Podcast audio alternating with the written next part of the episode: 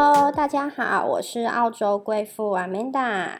这一周又到喽，今天呢，想跟大家聊聊工作效率。你是不是每一天都像一个僵尸一样呢？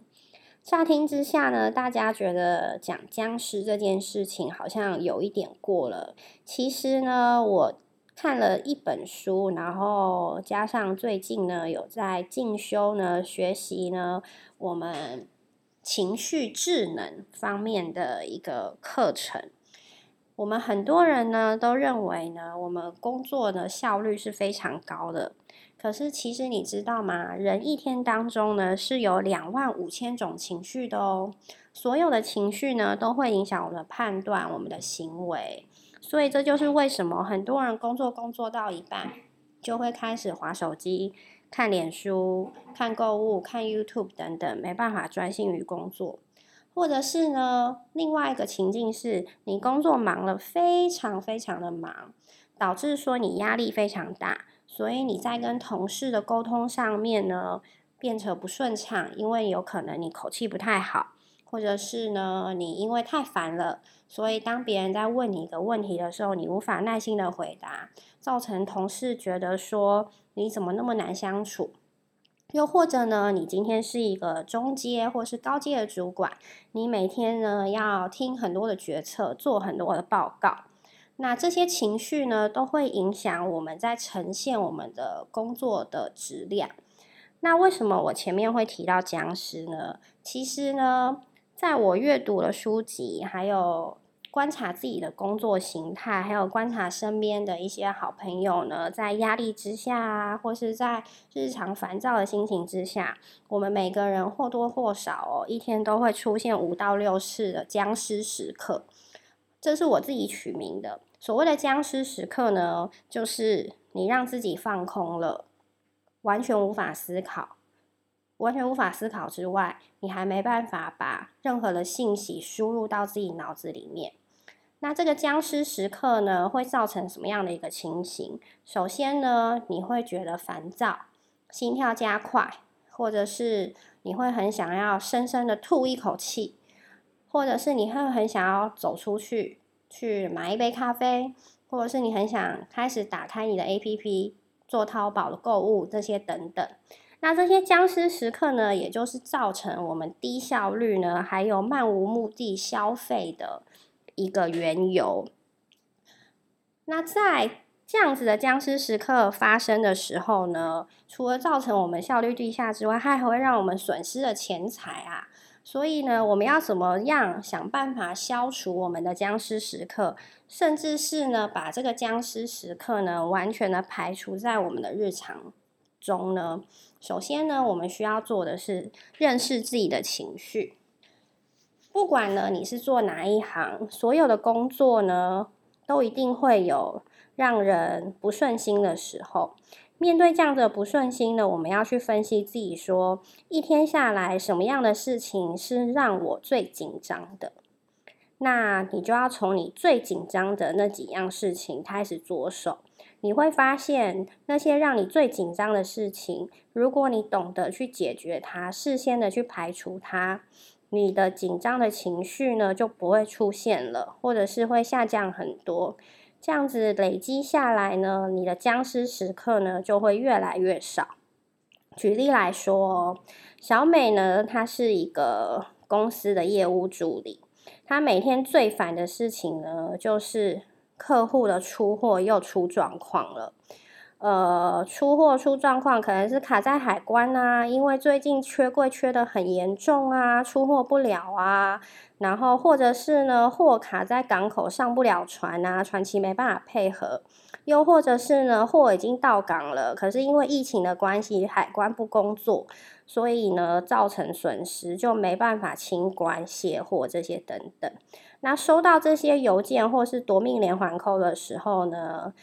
他就会非常非常的紧张，非常非常的烦躁。他就会觉得说：“哦，我再也不想做这样子的工作了。为什么我要处理这些事情？”那像小美遇到这样子的状况的时候，她该怎么样处理呢？首先呢，让她紧张的事情就是很多的不确定因素。那我们可以做的是什么呢？我们可能可以在日常的时候，事先告诉自己说，事先打预防针说，嗯，今天肯定会有很多我没有办法控制的不确定因素出现。可是呢，我可以呢做最有效的沟通，以及做最有效率的处理，然后并且禀告给我的客户，请他跟我的配合，事先呢帮自己的 SOP 建立好。这样子呢，当事情发生的时候，他会发现他自己就可以按照的 SOP 的制定去做。做了之后，因为有效的沟通、有效率的做事，所以对方的客户也会很理解。这样子呢，大家一来一往的情绪呢，就会变得不会那么高涨了，反而是呢比较能同理。大家站在同一个立场去沟通事情的时候，就会相当的顺畅喽。所以呢，这个僵尸时刻就很容易可以降低。另外呢，另一个例子呢，就是中高阶主管喽。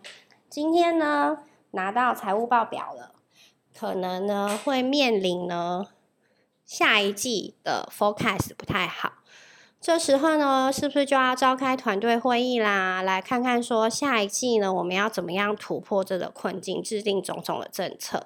于是你的团队可能就提出了很多他们的困难，然后可能是产品没办法配合，有可能是客户那边因为疫情的关系，forecast 全部都掉下来了，又或者是呢，团队现在缺。员工缺的很严重，因为公司可能预缺就没有补啦，所以大家呢团队的情绪都非常的不好，因为本来一个人可以做完的事情，现在是三一个人要做三个人的工作，这些事情每一天都在我们日常生活中发生。那作为主管，你每天要做非常非常多工作的决策。那这些决策排山倒海而来的时候，再加上你可能有家庭的压力、经济的压力这些等等，其实中高阶主管呢，发生僵尸时刻的几率呢，是远远高过基础员工的。但是呢，你们又是公司的一个心脏主干，所以呢，你们更要避免这个僵尸时刻。那该怎么避免呢？首先呢，我们团队在开会的时候呢，大家要避免去把困难丢出来。你可以讲你的困难，但是你也要告诉我你的解决方案是什么。今天你跟我说缺员工，那你可以跟我讲说。呃，你缺员工的情况下，你现在一个人做三个人工作，公司除了补员工之外，现在的架构之下有什么东西是可以改进的，来真帮助你的？